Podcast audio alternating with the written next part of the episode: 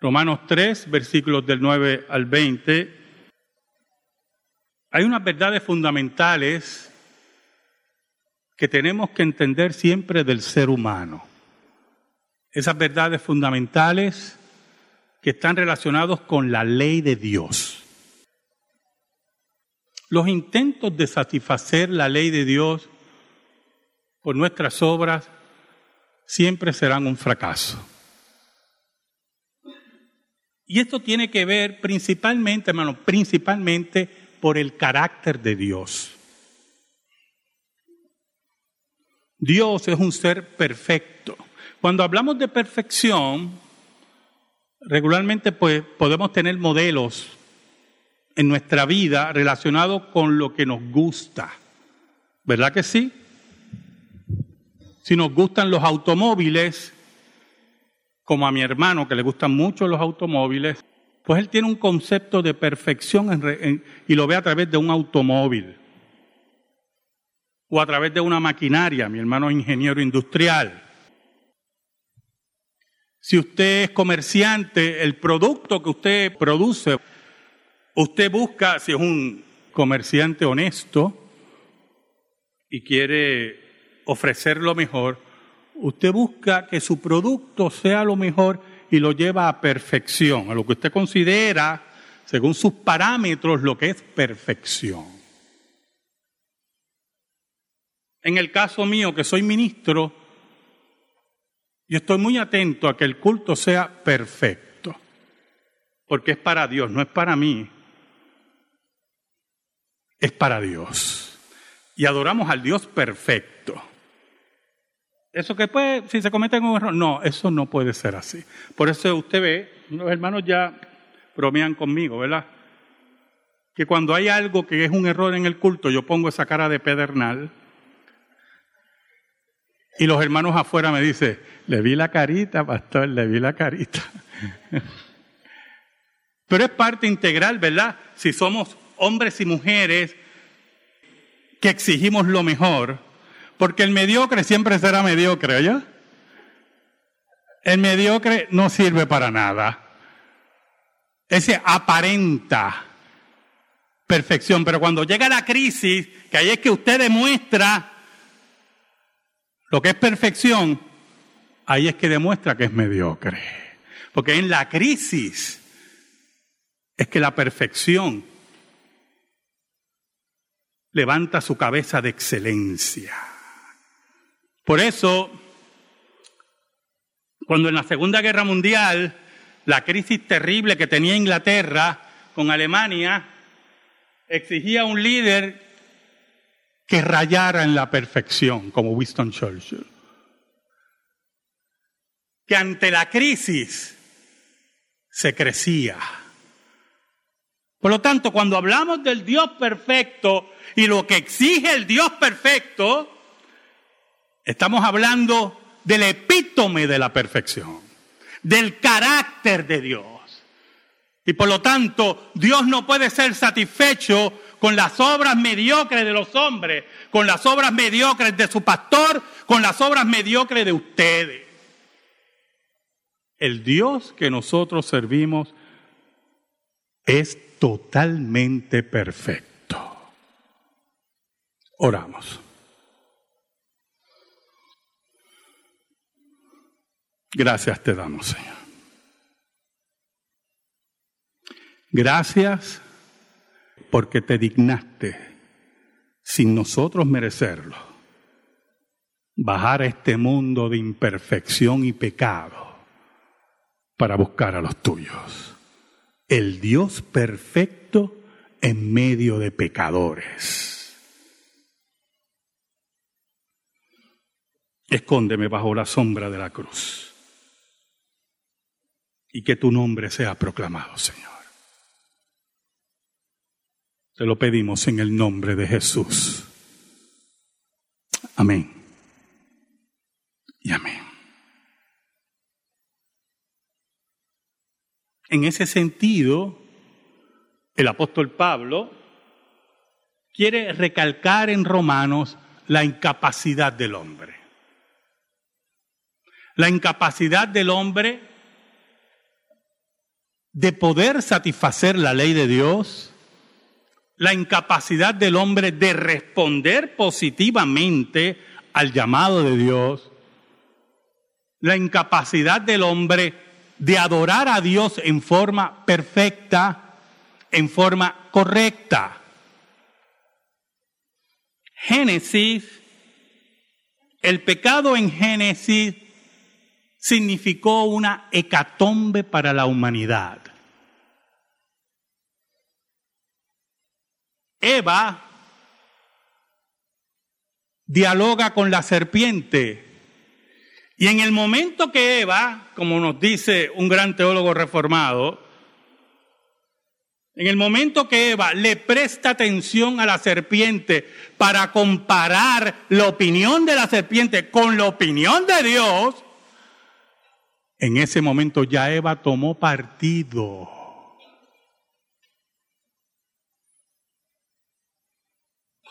En ese momento Eva ya está cuestionando la sabiduría de Dios.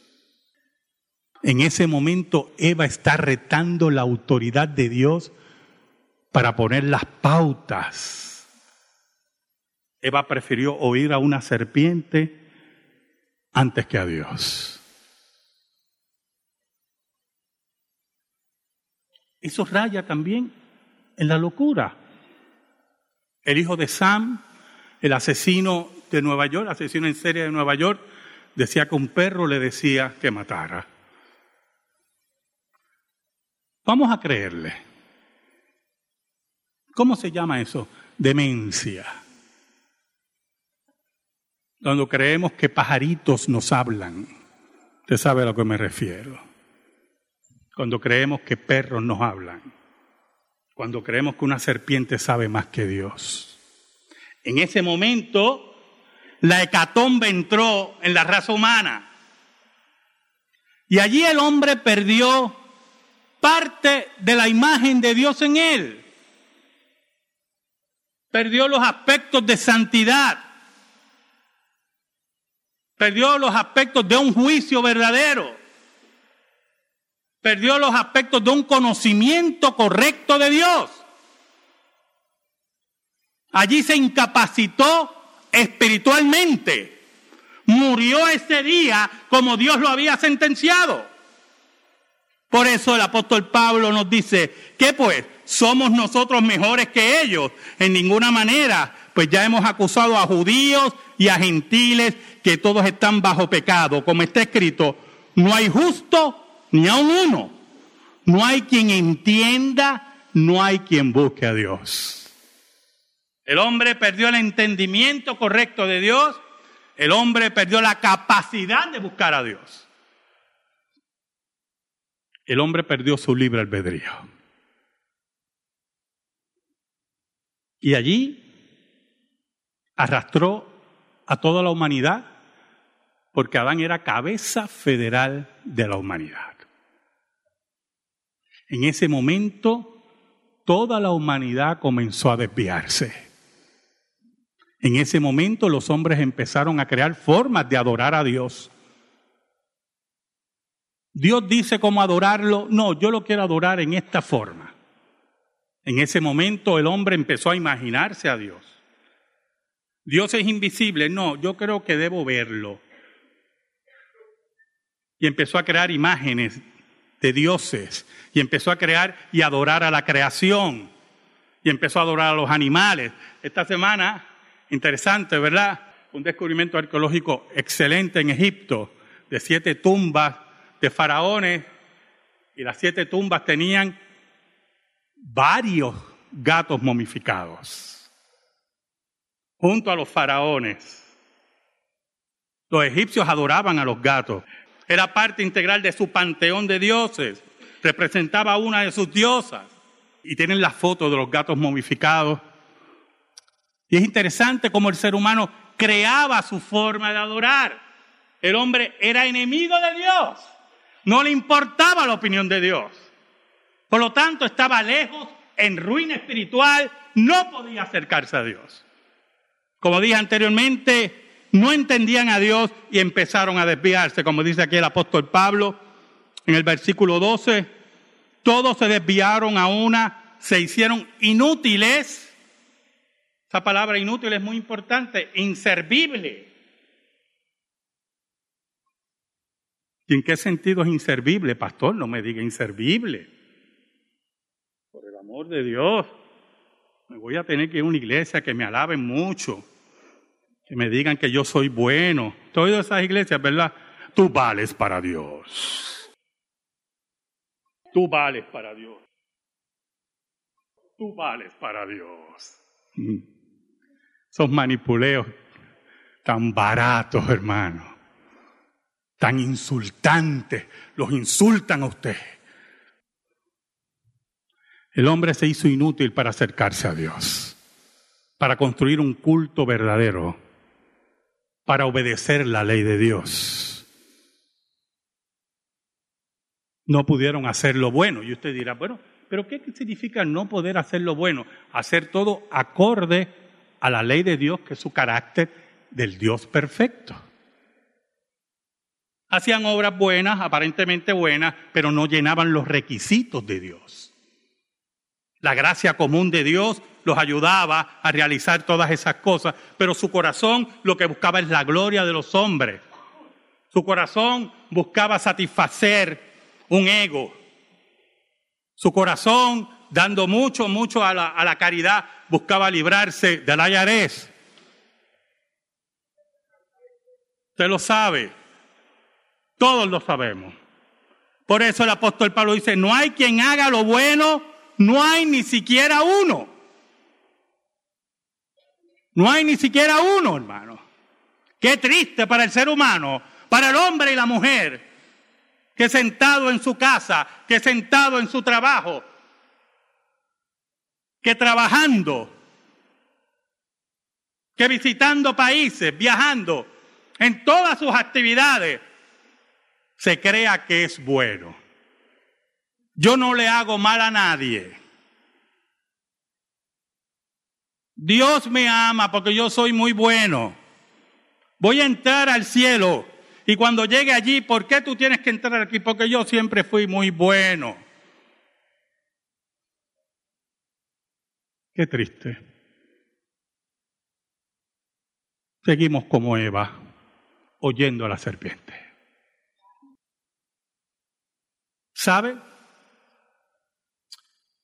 Dort, la asamblea de Dort, la que vamos a empezar a estudiar el jueves, su primer punto fue ese. El hombre está caído y depravado. El hombre no puede satisfacer la ley de Dios. El hombre no puede mezclar sus obras con la obra de la cruz. El hombre necesita que Dios lo rescate. Los que protestaban en Dort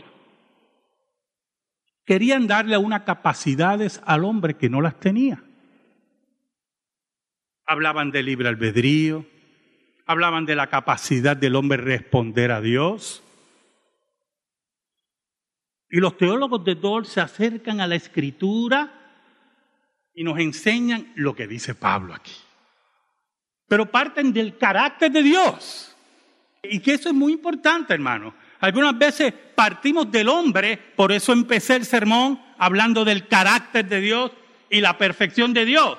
Si nosotros tenemos un concepto correcto de Dios, de su perfección y de su carácter, eso nos tiene que llevar a una profunda humillación sabiendo que no podemos satisfacer a Dios estamos muertos. Muertos en delitos y pecados, dice el apóstol Pablo. Los profetas dicen que somos una llaga podrida. El versículo 13, el apóstol Pablo dice, sepulcro abierto es su garganta, con su lengua engañan, veneno de áspides hay debajo de sus labios. La, la aspid era una serpiente muy del desierto, altamente venenosa. Era pequeña y altamente letal. Los profetas comparan, porque Pablo está citando al Antiguo Testamento, el corazón del hombre como un áspid, como una serpiente engañosa, como una serpiente venenosa. ¿Y en qué sentido? Hay muchos sentidos para pensar en eso, hermano. Número uno, creer que podemos cumplir la ley de Dios a perfección. En estas semanas hemos estado hablando mucho de eso en el seminario, porque hay una secta que cree que al final de los tiempos, y yo creo que lo he dicho anteriormente, Dios le va a dar la capacidad a los creyentes de guardar los diez mandamientos. Entonces uno se pregunta, si Dios tiene esa capacidad, o sea, si Dios puede hacer eso, ¿por qué mandó a Cristo? ¿Por qué no nos dio la capacidad de guardar los diez mandamientos y ya? ¿Para qué la justificación por la fe? ¿Qué entendemos por justificación por la fe? Dios nos ha declarado justos en su tribunal. ¿Quién puede retroceder eso? ¿Qué poder hay en la tierra que puede retroceder la decisión de Dios de decirte a ti, inocente?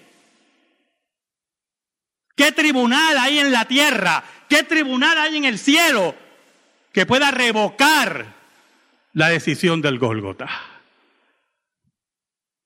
¿Qué tontería es esa de que al final de los tiempos Dios nos va a dar la capacidad en la vida en la tierra de guardar los diez mandamientos. Es que, yo estoy evitando usar la palabra, pero es que, es que es la única que la describe, hermano. Es una soberana estupidez, totalmente antibíblico, que va contra la justificación por la fe y la obra de Dios por nosotros. Hace inútil la cruz.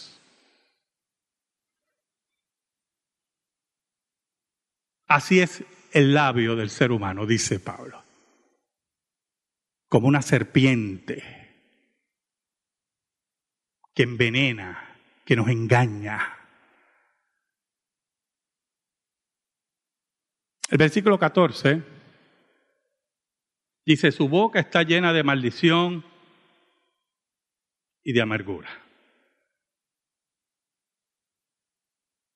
Quiero hablar más de la amargura que la maldición.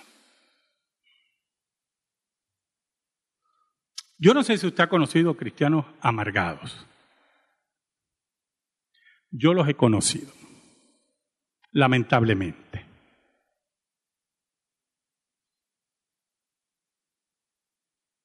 Cristianos que están en continua queja, con cara de amargados, así amargados, así como si tuvieran una carga continua así de mil libras en su espalda, con contestaciones secas, sin vida de iglesia, sin vida abundante como nos dice la Escritura. Pero todos nosotros podemos pasar momentos de amargura, no me malinterpreten. El problema no es ese. El problema es que Dios nos llama a bregar con la amargura. Que Dios nos invita a llevar las cosas a la cruz. Que Dios nos invita a solucionar los problemas. La forma de solucionar los problemas es enfrentando los problemas. Es aceptando la voluntad de Dios para nuestra vida. Es saber que muchos de nuestros actos pecaminosos van a tener consecuencias. Y no mantener una amargura continua que en última instancia, hermano, es coraje contra Dios. Así es la condición caída del ser humano. Por eso algunos seres humanos en su amargura, en sus envidias, en sus celos, en un derribo continuo del carácter de Dios en su ley, toman decisiones terribles, decisiones contra su familia, decisiones contra su prójimo, decisiones contra ellos mismos. Por eso el apóstol Pablo, citando a los profetas, dice, sus pies se apresuran para derramar sangre.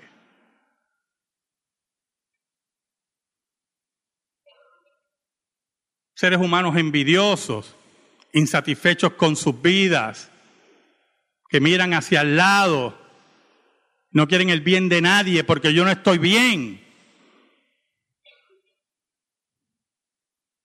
Seres humanos derribados en su ser, en su psiquis, total muertos en delitos y pecados.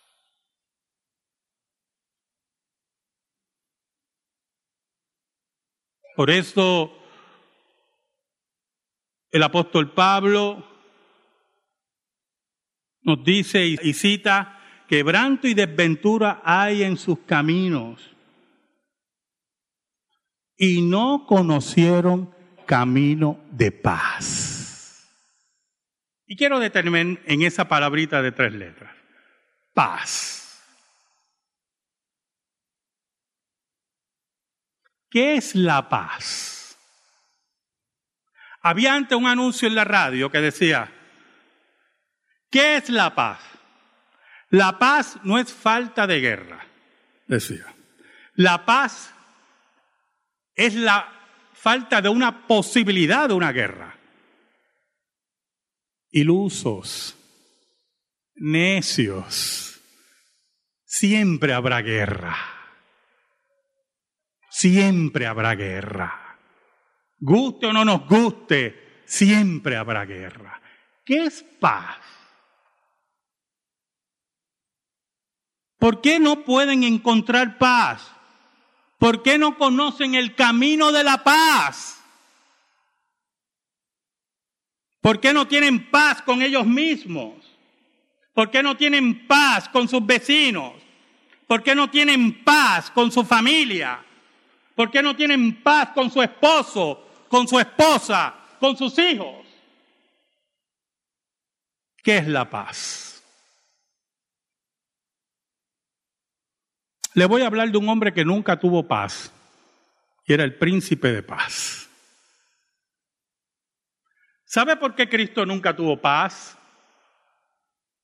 Porque le decía a la gente lo que tenía que decirle, la verdad.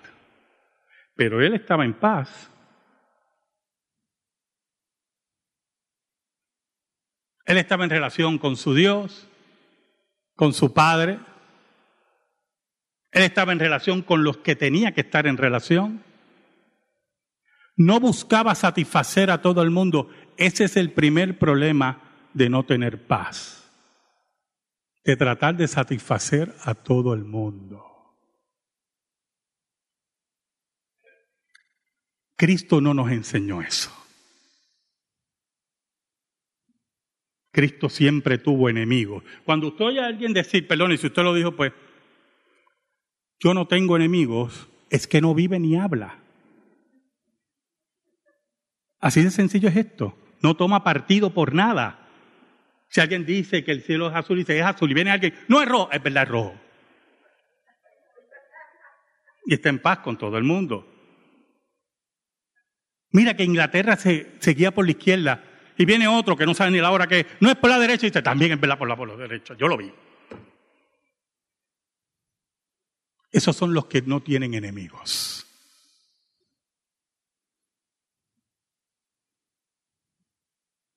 Pero estos que nos habla la Biblia no conocen el camino de la paz porque sencillamente no tienen paz con Dios. Y cuando tú tienes paz con Dios, encuentras el camino de la paz. Pero encuentras el camino del carácter, porque nuestro Dios es un Dios de carácter el Dios de su ley, el Cristo de carácter, que podía mirar a los ojos, que no tenía que bajar la frente, que como él mismo decía, ¿quién me redarguye de ustedes de pecado?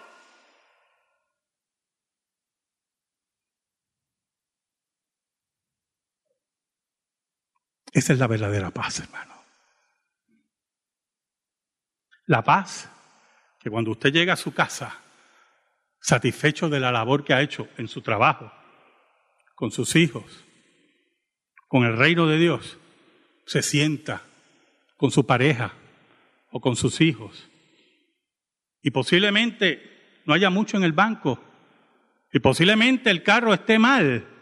Pero usted tiene paz porque ha seguido el carácter de Dios.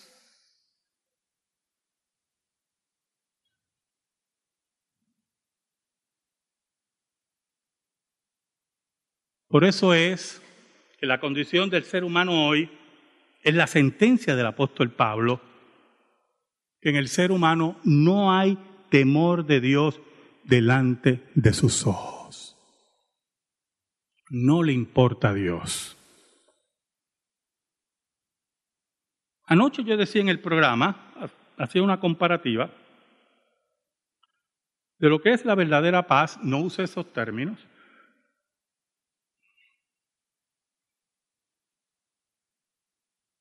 El águila calva es el símbolo de los Estados Unidos, ¿verdad? Esa águila portentosa, así, con su plumaje blanco. Se dice águila calva porque cuando usted ve a la distancia parece que no tuviera plumaje.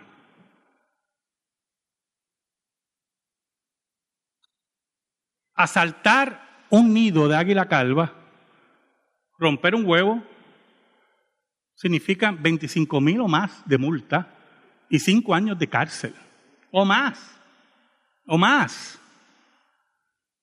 Y conmigo no hay ningún problema con eso, yo. El ser humano está para sojuzgar la creación y cuidarla. Y cuidarla. Y es una decisión correcta. Pero cuando a ti te condenan por asaltar un nido de águila calva, pero con una tranquilidad sorprendente, abortas a un niño y no tienes pena de cárcel, con una tranquilidad sorprendente llevas el aborto aún a los nueve meses y no hay ningún problema, con una paz aparente se atreven ya a hablar de aborto posparto, qué bonito, ¿verdad? Es que entendemos el axioma de los profetas y que repite el apóstol Pablo, no hay temor de Dios delante de sus ojos. Por eso nadie puede cumplir la ley de Dios, porque cada cual busca la forma de agradecer, de adorar, de rendirse a su Dios. Por eso en el versículo 19 el apóstol Pablo nos dice, pero sabemos que todo lo que la ley dice, lo dice a los que están bajo la ley para que toda boca se cierre y todo el mundo quede bajo el juicio de Dios. Usted sabe que yo he oído gente por ahí, pero es que en las discusiones las discusiones de la pureza doctrinal, hoy estamos hablando de pureza doctrinal, muchos buscan ganar la discusión y callar al otro. Sí, hermano, así es esto. Así es esto. Porque Pedro nos dice que hay que callar la boca de los incrédulos. Que hay que cerrar la boca, dice el apóstol Pablo, para aquellos que sepan que creen que cumplen la ley de Dios, no la cumplen. Son sus enemigos.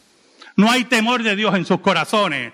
Y muchos de ellos, algunas veces, usted los ve en la vida tranquila, en la vida sin problemas. ¡Wow! Esa persona es un ejemplo. Pero cuando llega la crisis, ahí es que se sabe si son de verdad o es la mediocridad. Es la mentira, es la hipocresía.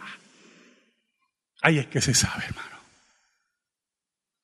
Por eso el apóstol Pablo dice, y todo el mundo queda bajo el juicio de Dios.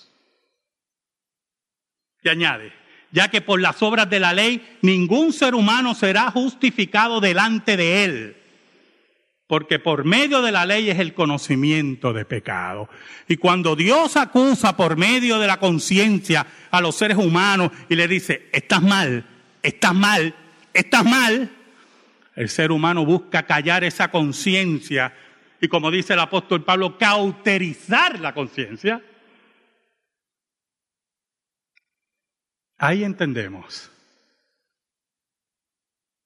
la importancia de la elección. Y usted dirá, predestinación, pastor, sí. Eso es lo que entendió Dort. Si todos estamos lejos, si nadie puede acercarse a Dios, si nadie tiene la capacidad de amar a Dios correctamente, ¿cómo se puede salvar el hombre? Es Dios que se acerca al hombre. Es Dios que escoge al hombre. Es Dios que entrega su corazón, su vida, hasta la muerte por el hombre. Amén. Gracias te damos, Señor. Y que tu palabra esté en nuestra vida y en nuestro corazón. Por el Espíritu Santo. En el nombre de Jesús. Amén. Amén. Estamos en silencio, hermano.